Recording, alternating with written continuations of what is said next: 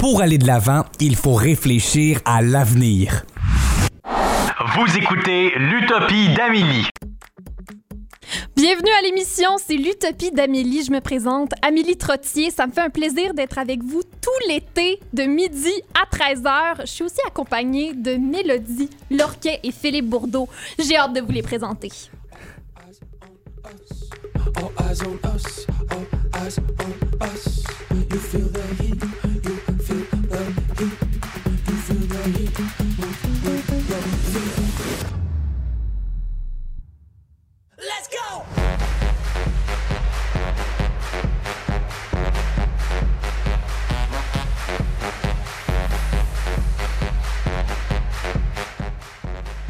L'Utopie d'Amélie, la gang, c'est parti pour un bel été.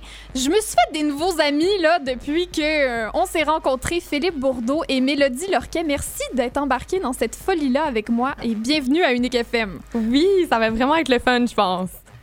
Ben, ça, ça va être la fun, puis euh, c'est le fun de rencontrer du, nouveau monde comme ça. Oui! Ouais. Des gens aussi passionnés. Philippe, toi, euh, gradué de la cité collégiale en radio. Mélodie, tu t'en vas en théâtre Oui. à euh, Lionel Groux. Ah, Oui. que c'est excitant, tout ça. Mais entre-temps, nous, euh, on passe l'été ensemble et on parle de toutes sortes de choses. Là, l'utopie, on parle de ça, euh, l'utopie. Est-ce que vous, vous connaissiez ce terme-là avant? Puis qu'est-ce que ça, ça voulait dire pour vous? Honnêtement, j'avais aucune idée que ça voulait dire, mais j'ai appris la définition, donc c'est parfait. Ouais, non, moi aussi, je savais pas trop c'était quoi avant, mais euh, là, j'ai appris ce que ça veut dire. Puis j'ai hâte. euh, Oui, puis souvent quand on regarde les définitions de l'utopie, là, il y a comme deux côtés. Il y a deux euh, côtés à cette médaille-là. On a euh, le côté qui dit qu'une utopie, c'est un rêve impossible. Eh bien, je vous l'annonce, les auditeurs d'Unique FM. Moi, je crois que c'est très possible et que en fait, le but de l'utopie, c'est plutôt de rêver à demain, de rêver aux possibilités et euh, d'espérer un monde meilleur. Là, on va se le dire, là, la pandémie, ça a vraiment pas été facile. Là, là, j'en parle comme si c'était terminé. Non, c'est vrai, ouais. Ça ne l'est pas vraiment terminé Oh encore. Hein? Et dans le fond, euh, l'utopie, ben, ça va nous permettre de rêver à demain, rêver aux possibilités. On a euh, une sexologue qui vient aujourd'hui, Sabrina Leblanc. On a une psychologue, Annabelle David du centre Le Cap. Et on a Michel Elibani de Fitness Dynamics. Donc, on va parler de plein de sujets intéressants aujourd'hui à l'émission. Et on est avec vous demain, mercredi et jeudi aussi avec d'autres invités et euh, ça va être ben ben ben intéressant. Là, euh, Mélodie, Philippe, euh, ça a l'air que vous m'avez préparé quelque chose. Oh Il oui. faut qu'on apprenne à se connaître. sais. Exactement. non, mais c'est- c'est. Fait que donc, euh, Mélodie et moi, nous avons euh, compacté une couple de questions pour toi, et en général pour tout le Oh-oh. monde. C'est ça pour apprendre à se connaître aujourd'hui, je pense. Exactement. Donc, je vais laisser la parole à toi Oui. pour commencer. Donc, euh, c'est des petites questions très légères, très de surface pour apprendre à se connaître. Et je pense qu'on devrait commencer avec une question très simple. Est-ce que vous êtes plus sucré ou salé? Oh! Je pense que ça dépend du temps de la journée. non, là. c'est vrai, oui. C'est drôle, Euh, moi le matin, je suis plus salée que sucrée. Ah, pour vrai? Pour Ah le oui. vrai?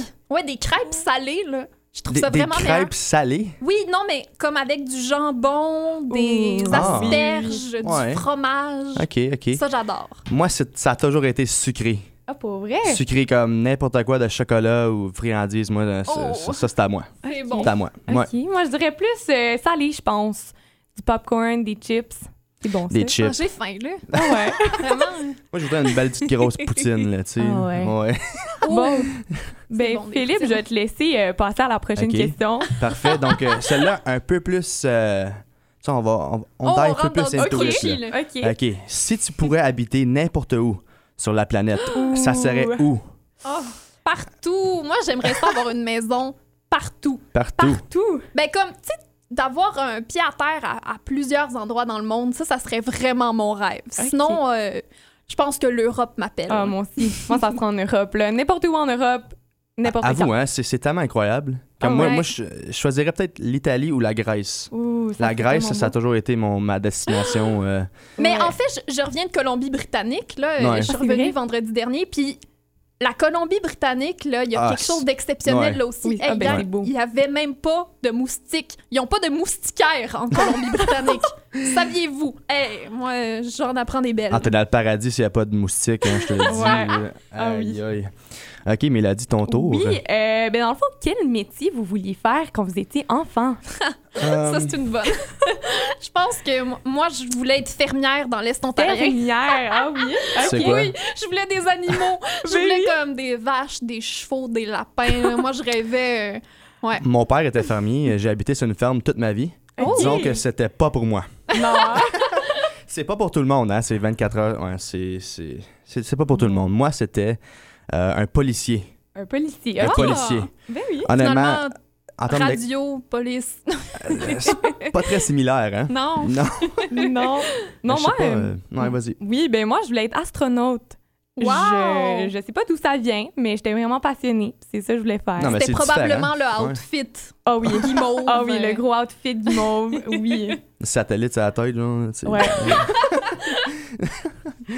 All right. J'ai la prochaine question. Que pourrais-tu manger tous les jours de la semaine? Oh, Ben moi, c'est facile. Moi, ça serait des pâtes. N'importe pâtes? quand. Ah Ouais. oui. Ouais. Moi, je dirais des burritos. OK. oh, Des burritos. Du mexicain. c'est toutes des bonnes Hey, choses c'est que incroyable. vous dites. Moi, je- j'essaie de manger beaucoup plus végé. OK. Ouais. Mais- Oui, oui. Le saumon, là, Le Le saumon. j'ai bien de la misère de, à, à couper ça. Là. Je Ouais. me dis, il faut que je me parle, là, mais du saumon fumé pour le matin, un beau... Ah oui. Ah, un- Ah, sur Ah. un bagel. ah, Avec. Ah, oui. oh, j'ai de la misère. Honnêtement, moi, c'est du bacon. Du Hmm, bacon, ah. je pourrais manger ça à chaque jour. Puis honnêtement, je sais même pas pourquoi. C'est, c'est, c'est- Ah non, c'est Ouais, pourquoi, c'est- on sait pourquoi, c'est vraiment bon, mais pour vrai, ça, ça j'ai réussi Ouais. à le couper. Ça, Ouais. je me suis dit, Ah, le bacon, bacon. là. Ouais, ça, c'est comme, euh, tu sais, tu te fais, c'est comme tu manges un légume, tu dis, hum, c'est bon, puis tu te dis la même chose en mangeant du bacon, tu fais, hum, Ouais. c'est pas bon. Ouais. Puis là, ça change, ça change ta, ta manière de voir les choses. Ouais. Ben moi, j'aurais euh, peut-être une petite dernière question. Est-ce que vous aimeriez mieux voyager dans le futur ou dans le passé? Oh, wow! Um, Je pense, malheureusement, ben, OK, il y a deux, il y a deux volets. Je vais, dire, je vais dire que si le monde continue comme ça, ouais, je préfère aller dans le passé. ok, moi aussi. Mais si nous trois, on change le monde avec notre émission utopique, Oui. euh, peut-être le futur. Ah ouais. Ouais, je suis d'accord. Ouais, vraiment. Honnêtement, j'aimerais, je veux pas savoir qu'est-ce qu'il y a dans le futur, genre, tu sais. C'est ça, moi Hmm. aussi. J'irai Ouais. dans le passé pour changer une coupe de choses, tu sais, Ok, une coupe de ok. malentendus. Mais à part de ça, à part de ça, J'adore. j'aimerais ça. Dans le futur, ça m'intéresse pas. Tu sais, ça va juste arriver, puis c'est ça qui est ça. Je sais Ouais. pas. Ouais, c'est moi- bien, faut Ouais. préparer le futur, mais faut pas trop aller vite, essayer de se dépasser. Il faut, faut aussi, dans le fond, faut profiter du présent. Ah, ça, ça, fait partie de l'utopie aussi, hein, parce que faut profiter du présent pour pouvoir être là pendant le futur, Mhm. puis pas regretter le passé. Parce que vrai. On a fait des erreurs, on le sait bien. Il y a aussi eu beaucoup de choses pendant la pandémie qui, qui ont ressurgi. Là, de crises ressortent d'autres crises. Euh, mais avec tout ça, faut quand même se rappeler de vivre dans le moment présent puis de pas trop réfléchir au futur. Tu sais, Ouais. On pense à Mhm. demain dans notre émission utopique, mais on pense à demain dans un sens large et concret parce que on veut savoir qu'est-ce que nous on peut faire aujourd'hui qui va nous permettre d'améliorer les choses demain. Hein? Ouais. Ouais. Ouais. C'est- Alright, euh, restez à l'écoute, la gang. Euh, On, on a une sexologue. Ouh, sexologue Mmh, Sabrina sexologue. Leblanc qui vient nous rejoindre tout de suite après la pause. Restez à l'écoute.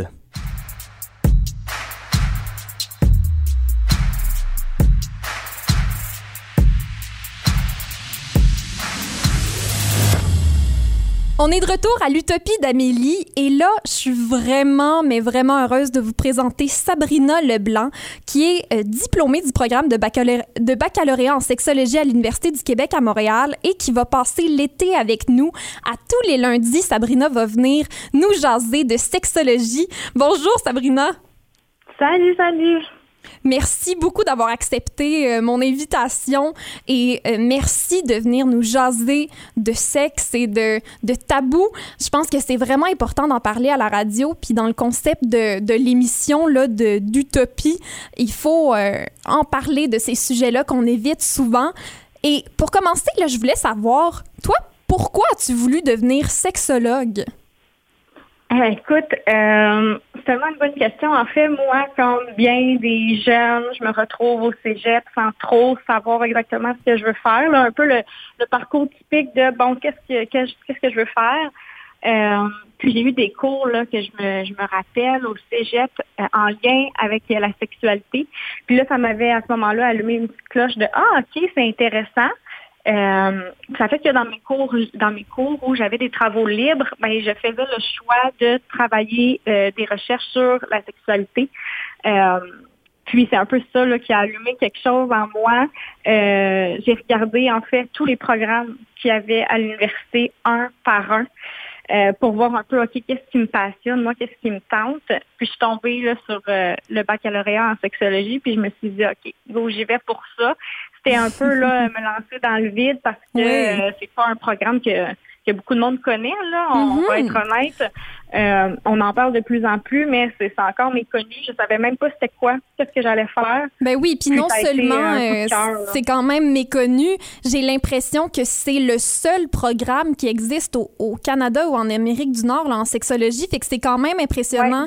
Euh, et je pense que tous les auditeurs à la maison vont adorer euh, que tu viennes nous jaser sexologie parce que nous aussi, euh, le, le commun des mortels, hein, on, on on connaît pas tant ça, puis ça fait partie de nous, hein, le- la sexualité. On peut pas, euh, on peut pas faire sans. Donc, euh, sinon, on n'existerait pas dans le fond. là. On, on va se dire fait. les vraies choses. On serait pas ici fait. si c'était pas de ça. Alors, euh, en bref, ça, ça fait quoi un sexologue, là, juste pour nous donner une idée? Mhm. Ben, un sexologue, là, ça peut travailler dans plein, plein, plein, plein, plein de milieux et euh, on a vraiment l'image en tête comme le psychologue. Ça, c'est l'image du sexologue com- comme on se l'imagine. OK, euh, il travaille dans un bureau privé avec des gens qui ont des difficultés sexuelles, biologiques ou neurologiques. Ça, c'est vraiment ce qu'on s'imagine. C'est ou les gens qui ont des problèmes de couple. Mais c'est pas ça. ça, c'est un peu. Ben, ça peut être ça. Ça peut être ça, mais ce n'est pas seulement ça. Fait que Hmm. c'est vraiment un grand spectre. Euh, le sexologue peut travailler. Il y en a beaucoup, beaucoup qui travaillent dans les milieux communautaires. Ah. Euh, fait on apporte, les sexologues amènent leur touche de sexualité dans les organismes communautaires. Fait qu'ils agissent à titre d'intervenant. Comme les autres intervenants, que ce soit les gens qui ont étudié en criminologie, les gens qui ont étudié en travail social. Fait que le sexologue a un rôle d'intervenant, mais évidemment, il y a toute son expertise sexologique qui peut amener sur le terrain. Euh, il y en a qui vont travailler plus en milieu hospitalier, CLSC. Euh, on en retrouve un petit peu plus dans les commissions scolaires là, depuis les, les, dernières, euh, je dirais là, les deux dernières années en lien avec l'éducation sexuelle qu'on veut ramener dans les écoles. Fait qu'il peut en avoir là, dans ces milieux-là. Fait que je dirais que le sexologue, là, il travaille vraiment un peu partout, mais il y a toujours justement cette expertise-là qui amène qui est intéressante. Ah, ah, on fait comme des organes génitaux, dans le fond, des sexologues. Il y en a partout. C'est ça, c'est ça. Il y en a partout. On n'en parle pas encore assez. C'est exactement la même affaire, dans le fond. On n'en parle pas assez. On n'en parle pas assez, mais il existe. Fait que là, notre travail, c'est justement de venir en parler puis de, de promouvoir un peu le travail Oui. des sexologues, tant dans leur intervention, dans la prévention qu'ils font, dans l'éducation qu'on fait aussi. Fait que c'est un peu tout ça, là, un sexologue. Puis ça nous amène aussi à notre sujet du jour. Là, tu nous as proposé de parler de l'apparence des organes génitaux. Euh, on Yes. a souvent des, des, des, des méconceptions là, euh, de, de, de à quoi ça devrait avoir l'air, les organes génitaux. Mais avant de parler de leur apparence, moi, j'aimerais ça savoir là, comment ça se fait qu'il y a autant de gêne autour de la sexualité? La sexualité, là, ça, ça fait longtemps qu'on est gêné d'en parler. Puis, tu sais, là, on remonte là, à plusieurs, plusieurs, plusieurs années. On peut remonter là, au moment où la religion, c'était vraiment elle qui, qui Hmm. faisait l'éducation. Fait que ça, on peut revenir à ces bases-là où, ben, à ce moment-là, la sexualité, c'était quoi? C'était la reproduction. Parce que si on que- revient encore plus loin que ça, ça Mhm. existait, là, des gens euh, bien dans leur peau, euh, bien dans la sexualité. Si on regarde euh, les statues grecques, là, on va pas se dire que c'était caché. Là. Mhm, non, tout à fait, mais c'est vraiment dans l'éducation, dans, dans la conception qu'on s'est fait au fil du temps de la, sex- la sexualité de, OK, ben non, en fait, la sexualité, ça sert à quoi? Ça sert à la reproduction. Hmm. Point à la ligne. Puis là, il y avait toutes les, les euh, l'aspect homosexualité, hétérosexualité aussi à ce moment-là là, qui était euh, qui était acceptable ou pas acceptable. Euh, fait que ça part vraiment de là de OK, non. Attendez, la religion, ce qu'elle dit, c'est sexualité égale reproduction. Tout le reste autour n'existe pas. Ou Hmm. si elle existe, elle n'a pas lieu d'être. Fait que c'est réprimandé. À ce moment-là, déjà, quand on se fait dire, OK, non, tu peux pas avoir du sexe pour le plaisir, tu dois donner du sexe dans le cadre du mariage, etc. Même si on pense qu'aujourd'hui, ça l'a changé, bon, c'est plus la religion qui dicte euh, l'éducation, ça reste que c'est ancré depuis longtemps, puis là, c'est juste rendu un non-dit. Puis est-ce que ça, c'est euh, aussi quelque chose qui explique pourquoi les femmes subissent peut-être un petit peu plus de jugement par rapport à leur sexualité euh, affirmée?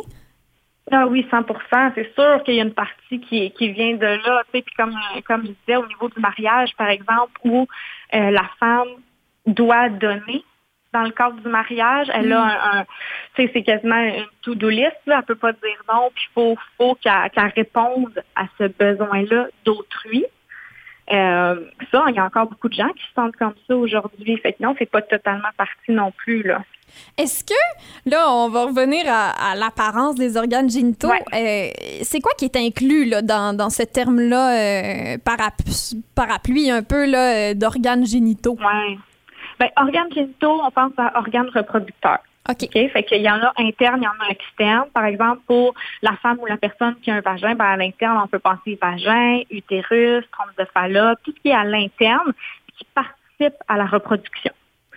Euh, L'homme ou la personne qui a un pénis, c'est la même affaire à l'interne, urètre, canal déférent, épididyme, tout ce qui est à l'intérieur qui participe à la reproduction ou qui a un rôle à jouer dans la reproduction, quel, quel rôle que ce soit. Puis il y a la partie externe. Ça, c'est vraiment celle à laquelle on fait référence aujourd'hui parce qu'on parle d'apparence. Fait que c'est tout ce qui est à l'externe. Fait que pour la personne qui a un vagin, ben, vulve, clitoris, grande lèvre, petite lèvre, pubis, mon Vénus. Euh, homme, personne qui a un pénis, même chose à l'externe. Plus, on dirait que celle-là, il est plus, plus visuel, on dirait qu'il est plus facile à, à nommer. On se mélange moins au niveau de l'homme, pénis, testicule. Fait que Et- ça, c'est vraiment l'ensemble des organes. là. Puis là, quand on parle d'apparence d'organes génitaux, on parle euh, évidemment qu'il ne doit pas avoir une norme. Il faut se rappeler ça, hein, qu'il n'y a pas une manière que ça devrait avoir l'air. Ouais, puis tu sais moi là c'est quand même étonnant parce que ben étonnant oui et non parce qu'en en consultation là, je dirais qu'une des choses qu'on entend le plus dans la formulation de phrases là, la formulation de questions, c'est OK, mais est-ce que c'est normal ici? Hmm. Ça, c'est comme la phrase qu'on entend. On se pose tout le temps moi, cette là, question-là. oui, oui, puis pour les organes génitaux, c'est la même chose, sauf qu'il y a un malaise. Fait qu'on veut pas trop poser de questions par rapport à nos organes génitaux, puis les modèles qu'on a, ben, c'est le nôtre. Et bien souvent la, la pornographie où que c'est là qu'on qu'on est exposé le plus à des organes génitaux. Fait qu'on a comme un malaise de ben est-ce que mon organe génital ressemble à quoi il devrait ressembler? Ça, c'est une des questions qu'on se pose alors qu'au final, euh, il ressemble à ce qu'il ressemble, puis c'est tout. tu sais. Il n'y a pas de comparaison à faire. Là, euh, il y a des chirurgies plastiques qui existent hein, pour, euh, Oui. pour ça. Est-ce que c'est ça vient-tu de la pornographie ou est-ce qu'on a une idée que ça devrait avoir l'air d'une certaine manière? Ou il y a aussi des peut-être une raison médicale de devoir changer l'apparence d'un organe génital? Il y a des raisons médicales, mais sais, ce qu'on entend au niveau des chirurgies, c'est que pour la grande partie, quand les gens se présentent, c'est pas pour une raison médicale. C'est entièrement pour une raison esthétique. Euh, puis les chirurgiens, ce qu'ils disent aussi, c'est ben quand on, on- on regarde l'apparence des organes génitaux, il n'y a rien qui est attribuable à une problématique. C'est vraiment au niveau esthétique. Hmm. Fort probablement que la pornographie joue un, un grand rôle. Je pense qu'il y a, l'accessibilité aussi maintenant la chirurgie esthétique qui est, c'est super lucratif. On en parle beaucoup plus. C'est beaucoup plus accepté qu'auparavant, puis bien vu dans un intérêt de ben, la personne veut être mieux dans sa peau, par exemple. Fait à ce niveau-là, moi, je je vois pas d'inconvénient dans ce sens-là. Par contre, il y a tellement de pression, justement, de ben, faut que ça ressemble à ce que, entre guillemets, puis là, je mets vraiment des guillemets, à ce que ça devrait ressembler. Mhm. Mais là, les gens se questionnent et se disent, OK, non. Par exemple, euh, euh, mes petites lèvres dépassent et dans la pornographie, c'est pas ça que je vois. Donc, nécessairement, il faudrait peut-être que j'apporte des changements si je veux me sentir un petit peu plus normal, puis comme tout le monde. Dans un monde idéal, Euh, comment est-ce qu'on pourrait euh, expliquer ça? Dans un monde idéal, est-ce que ça, ça existerait même euh, de devoir se questionner sur l'apparence de nos organes génitaux? Mais je pense que se questionner sur l'apparence de nos organes génitaux, c'est sain en soi. De, de se poser des questions de, de juste de un, puis tu ça, souvent, ça rend les gens super mal à l'aise, ce qui est correct, là, de se dire, est-ce que tu as déjà regardé tes organes génitaux? Euh, Il y en a beaucoup qui qui, qui savent même pas à quoi ils ressemblent leurs organes génitaux. Fait que de se poser des questions, de les regarder, euh, de se comparer, c'est correct, c'est sain. Le problème, c'est que quand on se compare, on trouve rien. On trouve pas de diversité. Puis c'est là qu'on se pose des questions qui peuvent devenir malsains de OK, mais est-ce que je suis normale, etc. Fait que dans le monde idéal, ce qu'il faudrait, c'est oui, on, on regarde, puis qu'on ait une panoplie de, de diversité, une panoplie de, de vulves, par exemple, pour se dire OK, attends, il n'y en a pas une qui est pareille. Fait qu'au final, la mienne est unique, puis c'est correct comme ça. Ah, c'est le fun. On a toutes des vulves uniques. J'aime ça. Oui, ben oui, c'est ça, j'ai même le goût de dire. euh, on dirait que là, j'utilise le terme homme, mais tu sais, personne avec un pénis. Euh, il y a davantage de représentation, il y a, il y a un rapport euh, Ouais. à- au niveau de, de leur corps, au niveau de leurs organes génitaux. On dirait que les femmes ou les personnes avec euh, un vagin ont moins ce rapport-là, beaucoup moins de comparatifs aussi. Euh, tu sais, souvent, les, les, les femmes, outre les vulves euh, dans la pornographie, puis les, la- leurs propres vulves, en ont jamais vu d'autres. Oui. Puis là. On ne sait pas à quoi ça ressemble, tu sais. Oui, puis on, on en a parlé beaucoup, là, les, les vulves, dans le fond, euh, qui ressemblent toutes à celles dans la porno. Ça, c'est une fausse croyance. Il faut vraiment mettre ça noir Vraiment. sur blanc. Et euh, je, je l'annonce aussi à chaque émission, à chaque fois que tu vas venir le lundi, on va avoir une fausse croyance comme ça qu'on va un peu euh, debunk là, euh, Ouais. dans la conversation. Donc, euh, c'est vraiment le fun de jaser de vulve et de pénis avec toi. On va dire les vrais mots, hein, parce que c'est important. Oui, le plus on les dit, le plus ça, ça sera pas gênant. Puis c'est pas vrai qu'il faut garder ça juste pour la toilette. Hein. euh, jeune, on se fait Non. dire ça, là, tu sais, c'est des mots de toilette. Ouais. Ben non, c'est des mots importants à dire parce que ça décrit des choses qu'on a tous. Donc, euh, merci énormément, Sabrina Leblanc. Euh, tu viens de euh, Someone X Someday. Ça, c'est le nom de ta euh, compagnie, si je peux appeler ça comme ça. oui, tout à fait. Donc, euh, les gens peuvent aller sur ton, ton site, prendre rendez-vous, même sur ton Instagram. Là, on va se le dire, ta page Instagram est vraiment incroyable. Puis, euh, des fausses croyances, t'en, t'en abordes beaucoup sur ta page Instagram. Donc, euh, Ouais, si les gens, je les invite, s'ils aiment ce que tu nous racontes dans nos émissions le lundi, eh bien, c'est possible d'aller voir ta page Instagram pour avoir plus d'informations. Merci encore, Sabrina. Et nous, à l'Utopie d'Amélie, on se retrouve tout de suite après la pause.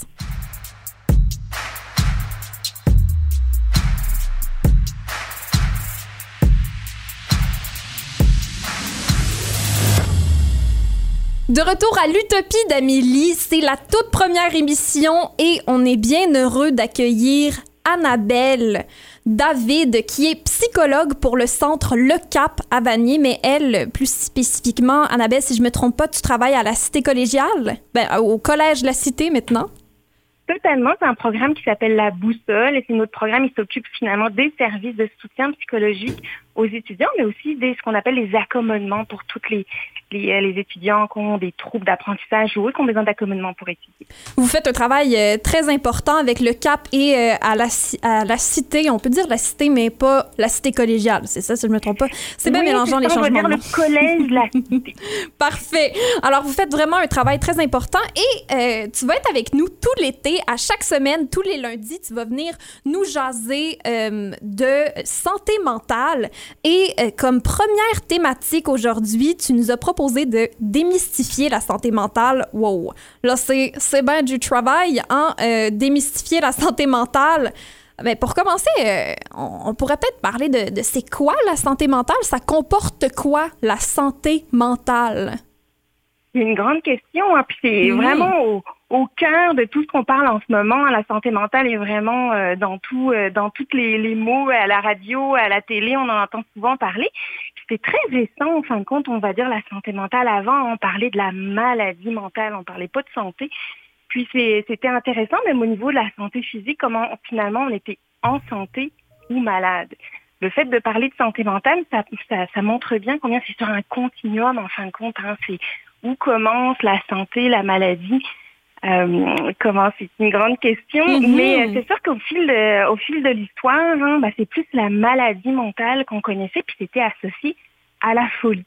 Quand on était malade mental, comme on disait, hein, c'était Ouais. vraiment. euh, Puis étant donné qu'en plus, hein, euh, mental, c'est associé vraiment comment à ce qu'on pense, à ce qu'on ressent, à nos actions.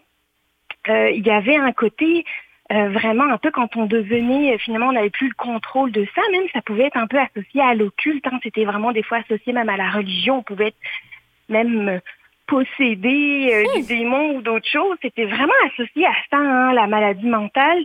Et puis, euh, c'est resté quand même dans les dans les mœurs, dans les pensées, encore dans beaucoup de communautés, puis dans nos esprits aussi, hein, parce que Ouais. comme je dis, ben, on, c'est ce qui nous contrôle. C'est là, je suis en train de parler finalement. je suis en train de.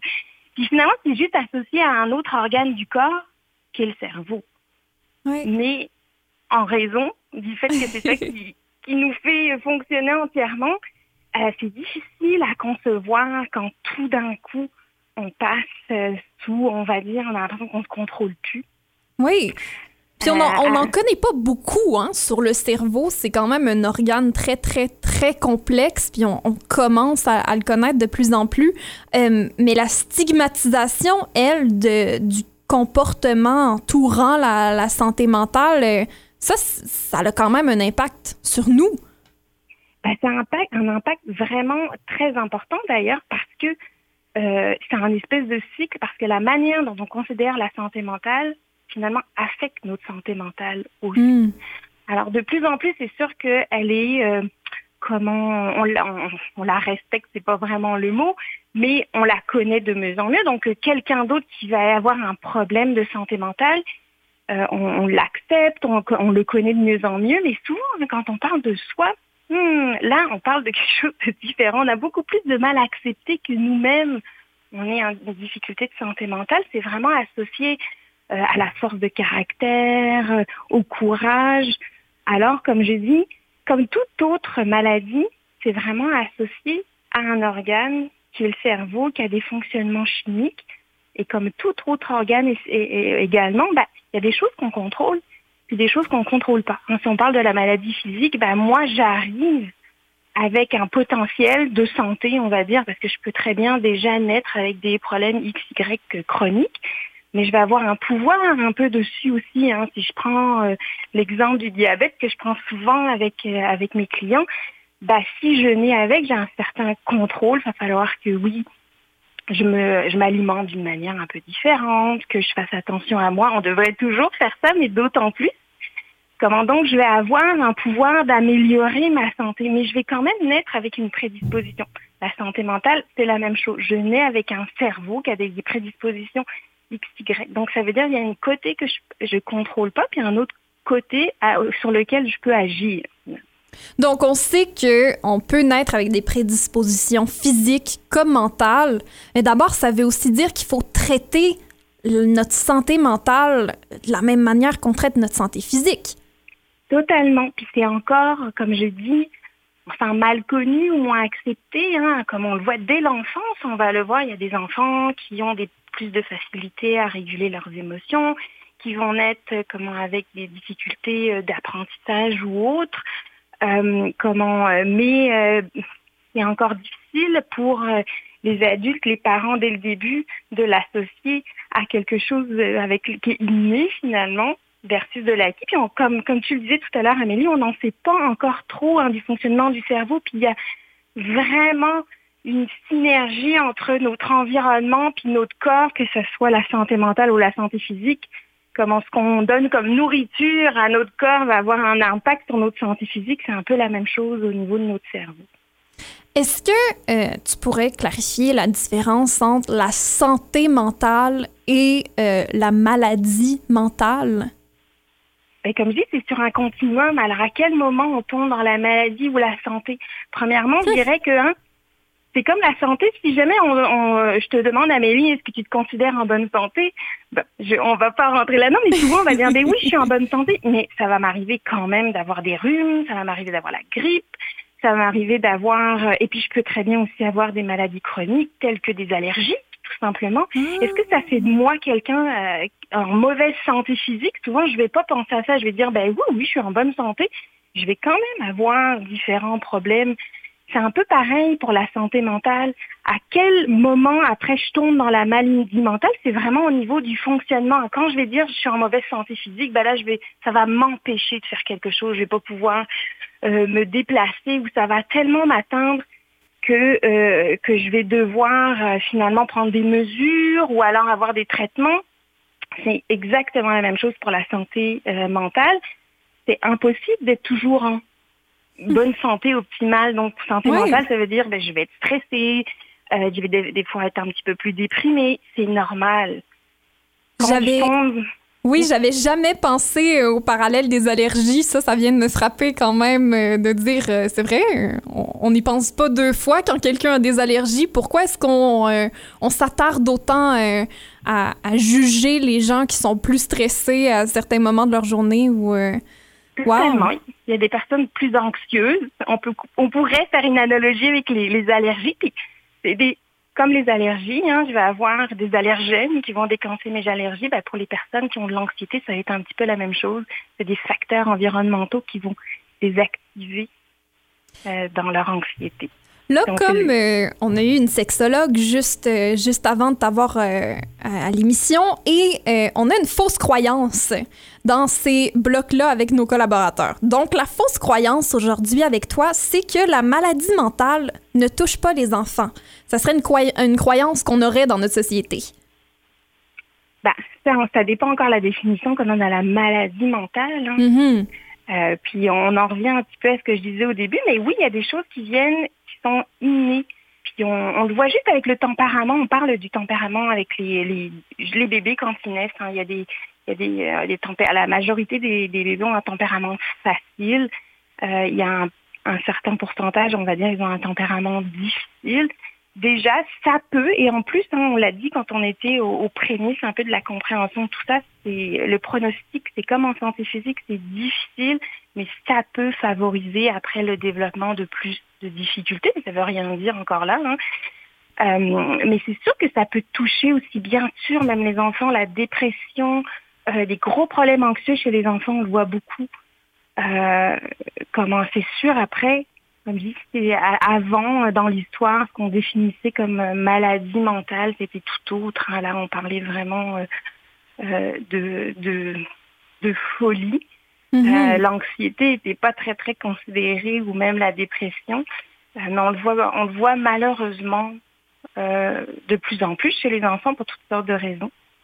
Alors, euh, en bref, il faut juste maximiser son bien-être en étant à l'écoute de soi. Hein?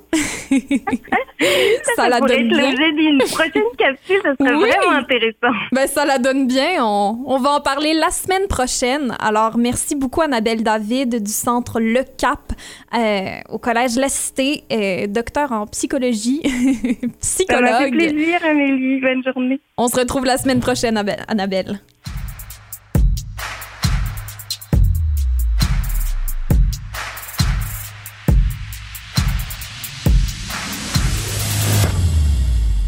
Écoutez toujours l'Utopie d'Amélie.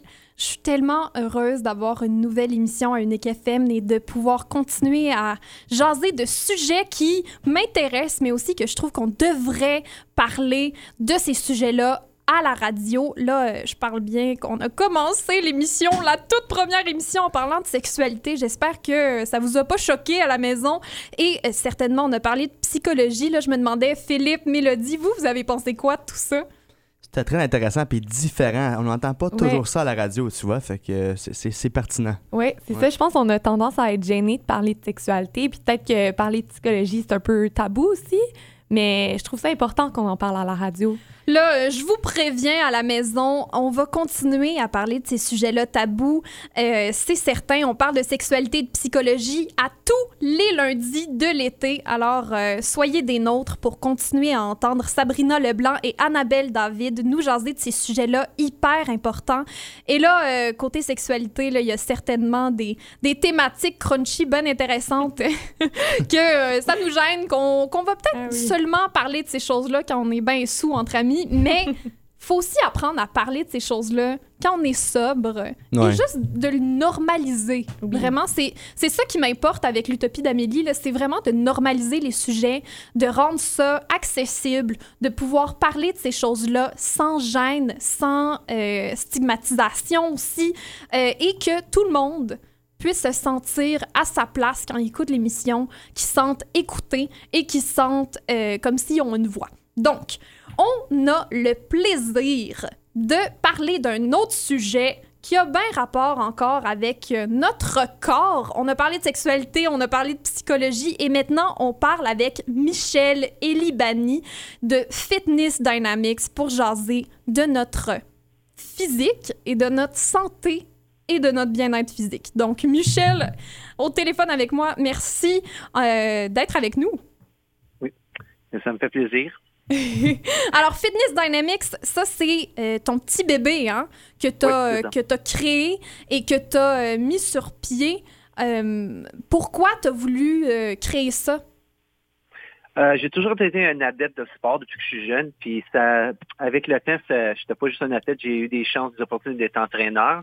Puis ça a progressé. Après ça, j'ai décidé que je voulais avoir un, euh, un propre club, une propre petite entreprise qui pouvait euh, euh, servir plus des athlètes d'endurance. C'est ça, comme je m'ai lancé là-dedans, c'est une passion. J'aime les sports d'endurance, c'est plus ou moins ça. Là, le sport d'endurance, là, euh, c'est pas comme du yoga ou du canot, du plein air, là, hein? Euh, non, c'est vraiment, c'est vraiment des sports comme le triathlon, euh, le vélo course, euh, la natation. On a quand même des, des, des sessions de yoga, de mobilité pour nos athlètes pour aider avec euh, faire de la prévention, pour les garder en, en santé plus physique, pour faire ça qu'ils peuvent récupérer pour leurs prochains entraînements qui sont plus difficiles. Là, euh, de la prévention, c'est important pour les athlètes, mais c'est aussi important pour les gens qui sont peut-être moins, Oui. euh, tu sais, qui sont moins dans des sports de performance. Oui. Euh, Qu'est-ce qu'on peut faire au jour le jour pour se garder euh, en bonne shape, bien mobilisé? Ben, c'est qu'il y a une petite différence. Comme c'est sûr que pour les athlètes, quand on, on, on travaille vraiment avec ce qui est leur sport, les entraînements, mais quand ça vient comme être juste actif, euh, mais l'activité physique, qu'est-ce qu'on fait, c'est euh, parce qu'on a des athlètes qui viennent dans notre club, sont ils regardent pas pour la performance, ils veulent juste se garder en forme. Euh, on va leur donner comme des options. On regarde, on, on développe un plan. On regarde, OK, tu peux peut-être aller au travail en vélo, euh, à place de prendre l'ascenseur, on prend l'escalier, euh, des marches en famille, euh, toutes sortes de choses dépendantes de l'individu. De, parce qu'on ne regarde pas juste l'individu, on regarde vraiment euh, le global, la famille, euh, l'école, le travail, juste pour que le monde, le plein soit plus développé à, leur- à leurs besoins. C'est important, ça, de choisir de prendre les, les escaliers au lieu de prendre l'ascenseur. Euh, Est-ce que euh, dans, la, dans, dans toi, ça a-tu toujours été quelque chose que ça a-tu été facile comme choix? Est-ce que tu vois que les gens ont de la difficulté à faire ce choix-là? Euh, ben oui puis non. Je pense que quand il- le monde, parce que l'activité physique c'est un style de vie. C'est sûr que faut que- une fois que tu Mhm. rentres dans l'habitude, c'est plus facile. Euh, pour certaines personnes, c'est plus facile parce qu'ils aiment faire l'activité physique. Il y en a d'autres. euh, je pense que c'est de trouver l'activité ou les choses qu'ils aiment. C'est pas juste comme moi je parle de sport d'endurance, mais on n'est pas obligé de faire des sports d'endurance. Euh, je me rappelle, j'ai une athlète qui était venue me voir, puis elle m'avait dit Je veux me mettre en forme, je veux courir. Puis j'avais demandé, je suis comme T'aimes-tu la course? Puis elle me dit Ben pas vrai. Je- mais c'est quoi que t'aimes? Puis là, je dis, on a passé au travers, elle me disait elle aimait le volleyball. Euh, euh, une couple de différentes petites activités qu'elle aimait. Puis je dis ben pourquoi tu vas pas dans cette direction-là? Parce que tu vas avoir Mhm. plus de chance. Si tu fais quelque chose que tu aimes, c'est toujours plus facile. C'est sûr que c'est plus facile à aller faire parce que tu as du plaisir quand tu le fais. Puis je pense tu bouges, tu fais quelque chose que tu aimes, tu vas te sentir mieux. Puis c'est ça qu'on a, on, avec nos athlètes, on essaie toujours de trouver des solutions pour qu'ils se sentent bien. Euh, tu sais, une, une porte d'ouverture que le soir, ben, tu sais, une journée plus difficile, ben, OK, je vais aller faire ça, je vais voir mes amis, il y a le côté social. Tu sais, tu te sens bien, puis après ça, ça, ça devient naturel. So, le style de vie, ben, tu peux prendre des marches euh, en famille, des fois, c'est plus facile aussi. So, euh, c'est des amis ou des enfants ou tout le monde a besoin de bouger. Puis quand on bouge, euh, c'est plus facile. Puis en tout cas, on a, c'est le fun d'aller prendre des, euh, des marches, puis euh, ça fait des bons, tu des bons sujets de conversation en même Oui. temps. puis, ça change les idées aussi. Oui, les marches dans ma famille, en tout cas, c'est devenu quotidien. aussi Ouais. une manière de sortir de la maison en ces Mhm. temps pandémiques où est-ce qu'on est toujours cloué chez nous. Ça. Donc, ça l'aide beaucoup. Mais pour les gens qui se sentent peut-être moins interpellés par euh, l'activité physique, euh, moi, personnellement, au secondaire, je me rappelle de ne pas être interpellée du tout par les Ouais. cours de gym et trouver ça vraiment atroce. là. C'était Ouais, ouais. l'enfer. Pas parce que j'aimais pas être active, mais parce qu'il y avait comme une espèce de, de toxicité, j'imagine, en lien avec l'entraînement physique, comme si une sorte de personne euh, était fait pour ça, puis les autres, ben, ah, euh, vous êtes tous des couch potatoes, puis ça n'a pas rapport avec vous, tu sais. Ben, ça, c'est qui se fait dans- parce que c'est qu'une chose que tout le monde fait du sport. Puis je reviens toujours à trouver des activités puis des environnements où on se sent bien. Mhm. Euh, tu sais, c'est comme j'ai toujours, nous autres, pour notre, notre club, notre chose, c'est on, le monde va venir voir, on les rencontre, on voit si ça marche. Puis si c'est pas comme on dit, venez essayer le club, venez voir si c'est vous avez rencontré le monde, si c'est une place que vous voudriez être. Puis si ce l'est pas, ben on, on- des fois, on- en prenant, tu sais, apprends à connaître le monde, tu aller peut-être voir ce club-là parce que euh, il y a du monde, ça serait peut-être plus à ton genre, puis ça va fonctionner. Notre but, c'est de trouver une place pour tout le monde euh, qui se sente euh, tu sais, euh, que tu te bien. On cherche toujours des places où le monde se sent bien, parce que quand tout le monde se sent bien, puis bienvenu, parce que le sport ne rêvait pas, c'est pas pour juste une, une personne, c'est pour tout le monde. Euh, que ce soit de la marche ou le triathlon, euh, faut faire faut faire une place pour tout le monde. Puis que ça peut être, euh, moi je suis toujours dans endurance, mais ça peut être euh, euh, aller au golf, ça peut aller du skateboarding, tu sais, il y a beaucoup de choses, mais c'est trouver une place puis faire ça que le monde se sent bien. Comme c'est une chose aussi qu'on fait, nous autres, on, on s'il y a quelqu'un de nouveau, on va jumeler avec euh, avec deux ou trois personnes du club, soit quand ils viennent aux pratiques, ils se sentent pas tout seuls, puis Hmm. on veut qu'il y ait un attachement à l'équipe, ça vienne une communauté, so, ça fait aussi des ressources pour le monde. Que quand c'est plus difficile une journée pour t'entraîner ou faire quelque chose, ben ils peuvent aller, euh, ils ont d'autres personnes pour s'encourager. Mais ça fait de valeur parce que tout le monde devrait bouger, puis on devrait trouver une place pour tout le monde. Euh, c'est c'est toujours à travailler, ça, c'est toujours un défi. Oui, c'est important de dire aux gens que euh, leur place, c'est dans le sport, peu importe. Euh, Mhm, On peut mhm. faire de l'exercice. L'exercice existe de toutes les manières. Puis c'est pas parce Oui. que tu, tu lèves moins de, de poids que, que t'es pas, euh, pas aussi en forme. Euh, Ouais. Ça aussi, c'est- c'est un peu un- un- une fausse croyance qu'on a aussi dans les Ouais. gyms. J'ai l'impression Ouais. que les gens qui, qui ont comme un membership dans, dans, dans un gym, tu sais, c'est tout le temps, faut que je lève plus lourd, faut que... C'est ça. Ouais. Ben, on avait une, l'espèce de celle qu'on avait une fois, j'avais une, une madame qui a commencé, qui était vraiment débutante. Elle, elle voulait vraiment participer dans, elle voulait faire un triathlon. Puis, puis elle avait jamais fait de sport avant, comme à l'école, elle n'en faisait pas. Puis quand elle était venue, on avait nous autres une couple d'athlètes qui étaient élite, puis qui coursaient élite, puis euh, elle est venue me voir. Puis elle était bien nerveuse les premières fois, puis après ça, elle était venue me voir, elle dit, Gilles, il y a mon élite, il me parle. Pourquoi un problème?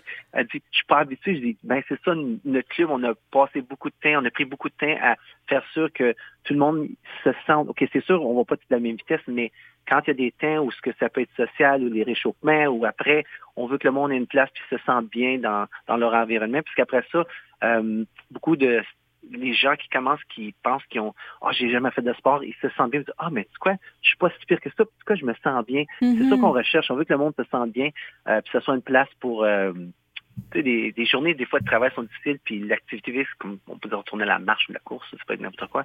Euh, on se sent mieux après qu'on bouge. Je, je retourne toujours Ouais. à ça. Là. Tu te sens toujours mieux, ça c'est sûr. Puis la pandémie a été assez euh, difficile à ces niveaux-là. là. Les gyms ont été fermés à maintes reprises. En Ontario, sont encore fermés. À Gatineau, Mhm. au moins, euh, ça commence à Mhm. réouvrir. Est-ce que la mentalité des athlètes, des entraîneurs et des gens qui viennent s'entraîner a changé pendant le confinement puis la pandémie? Euh, oui, c'est sûr que nous, nous faut s'adapter. Euh, ça a changé parce qu'après ça, sais, le monde, euh, toujours être seul, c'est très difficile. So, comme Mhm. nous autres, qu'est-ce qu'on a fait, c'est qu'on a vraiment, euh, on s'est adapté aux besoins et les objectifs de nos athlètes. Euh, on a créé des affaires virtuelles, des entraînements qui étaient un peu structurés, mais on avait aussi qui étaient moins structurés, où ce que le monde, c'était pas vraiment une session d'entraînement où ce que tu venais pour le, on dit le, la grosse entraînement très structuré, c'était vraiment pour l'aspect social. Euh, puis là, le monde, il y avait des, des différents tests. On, on, on s'adaptait beaucoup plus à nos athlètes, ou parce que moi, tout le monde est des athlètes, que c'est, tu sais, d'habitude, c'est la structure qui prend le dessus. On va dire que tu t'entraînes dans un club, d'habitude, quand j'étais jeune, c'était toujours le même, ou un gym, c'est, c'est toi qui vas vers la structure, tandis que là, on s'est vraiment euh, ajusté aux objectifs, puis on a dit, OK, là, nous autres, on va, on va s'adapter aux besoins de encore plus de, de nos, euh, nos athlètes, que ce soit qu'ils soient dans le- qui ont une famille, le travail, puis faire sûr qu'il y ait des places, des, des, tu sais, des portes de sortie où ce que tu peux euh, te déstresser, mais connecter avec le monde, parce que c'était sûr, il y a des temps, on ne pouvait même pas voir le monde. Ouais. Puis, euh, comme je disais, on avait des fois les, euh, ben nous autres, c'était des fois les dimanches matins, on avait un social, puis c'était, c'était du vélo, puis euh, c'était rendu comme je ne sais pas si on dire des book clubs, mais on avait un groupe de fans qui se rencontraient, puis c'était comme un petit book club, ils parlaient, ils roulaient ensemble, il y avait des sujets chaque semaine, puis c'était très, euh, c'était très intéressant, mais le monde bougeait, puis c'était leur façon, il y avait comme check-in, tout le monde se parle, OK, on a fait ça cette semaine, ils rentraient dans leur sujet, euh, mais c'était une façon de, tu sais, comme, t'es toujours à la maison, ça. Au moins, tu peux voir quelqu'un d'autre puis parler de quelque chose d'autre que, on dit le COVID, c'était toujours, tout le monde parlait. Ça, c'était, on parle de, euh, de la réalité ou de quelque chose qui Ouais. semble être du passé. là. Euh, Puis il y a eu certainement un, un manque de motivation qui est arrivé avec la pandémie, mais j'ai Ouais. l'impression aussi qu'on pourrait dire que le- les gyms ou l'entraînement physique est, est devenu peut-être un peu plus accessible pour les gens, comme il y a eu tellement de contenu virtuel qui a été créé. Oui, il y en a eu beaucoup. Il y a- comme le contenu de virtuel, c'est sûr que ça a été dessus. On n'avait pas le choix, là, que ce soit n'importe quel gym, le monde fallait qu'il en fasse. Euh, fallait qu'ils ils l'offrent à leur clientèle ou leurs athlètes, ça c'est sûr. Euh, mais je pense que c'est le suivi qui était, euh, tu sais, faire des suivis avec vos, les athlètes. Nous autres, on- c'est une affaire, on, on regarde le client, on regarde la- l'athlète, la personne. Sont à- il y a un certain, dans sans la pandémie, on les voit, on, tu sais, tu vois régulièrement, mais pas comme pendant la, pendant la Ouais. pandémie, c'était comme beaucoup, beaucoup de suivi, puis regarder les objectifs, puis trouver des solutions à trouver un autre objectif qu'on pourrait faire euh, qui pourrait les garder euh, motivés. Euh, chaque personne est différente.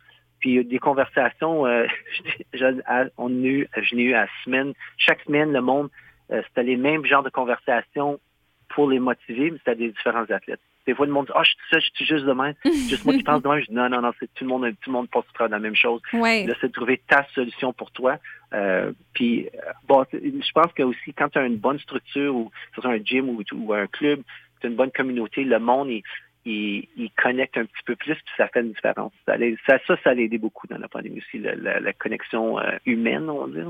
Oui, Ça l'aide puis beaucoup, ouais. On commence à voir la lumière au bout du tunnel. Ça, Oui, c'est certain. L'été nous donne plusieurs possibilités aussi, même si euh, les mesures peuvent être encore strictes dans certaines régions. Eh bien, on est quand même possible, euh, on est quand même capable de sortir dehors, de bouger euh, de cette manière-là. Puis il fait tellement beau. On est chanceux avec la, la température ces jours-ci, même Oui. si euh, vers la fin de la semaine, il y annonce un peu de pluie, mais on peut quand même bouger.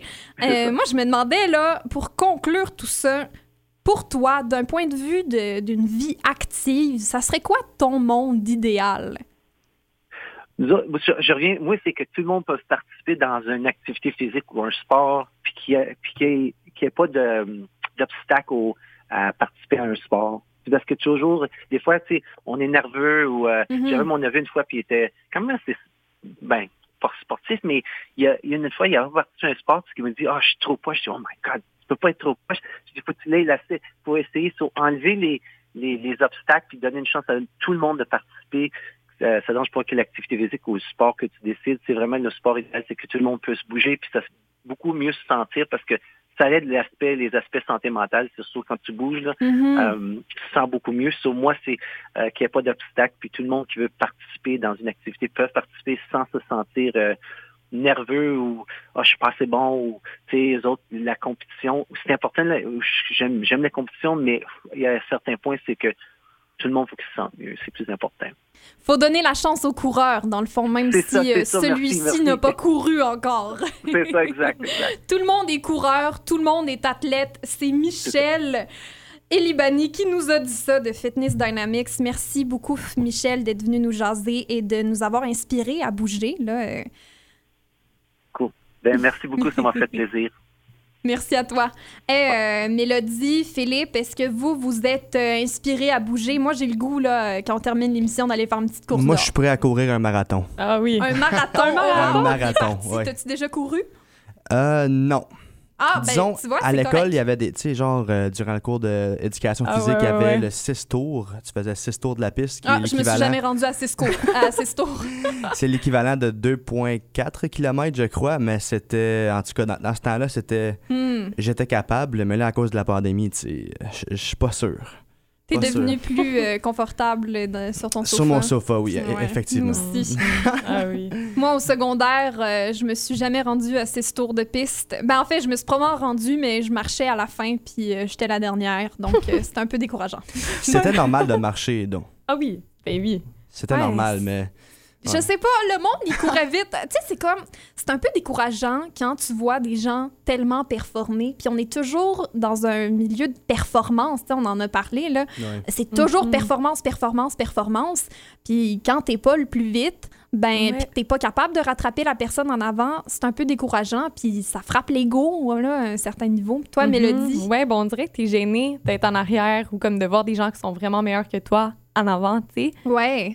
Fait que, euh, ouais, mais moi, je dirais que, je parle pour moi, mais je pense qu'il y a beaucoup de personnes qui peuvent s'identifier que pendant la pandémie, je faisais quand même beaucoup de, de gym puis de Oui. workout. Mais là, j'ai un peu arrêté, mais Michel m'a inspirée aujourd'hui. Ouais, à recommencer. Ouais. Moi, le premier confinement euh, l'été dernier, là, hey, j'étais partie, là, moi, workout tous les matins. Là, Ouais. J'avais jamais été Ah aussi ouais. en forme. Puis là, euh, cet été, j'ai fait, ah, ça, ça Ma blonde, c'est pareil. Chaque jour, l'été passé, c'était ça coche. Ouais. Cette année, c'est juste un peu moins motivant, on dirait. Ouais, c'est c'est Mhm. difficile parce que ça, ça continue puis ça dure, mais faut vraiment se le dire, là, on voit la lumière au bout du tunnel. Oui. Ça va bien aller. Ils disent ça, là, le hashtag ça va bien aller. On est écœurés de l'entendre, mais c'est vrai. On, on va passer à travers et Ouais.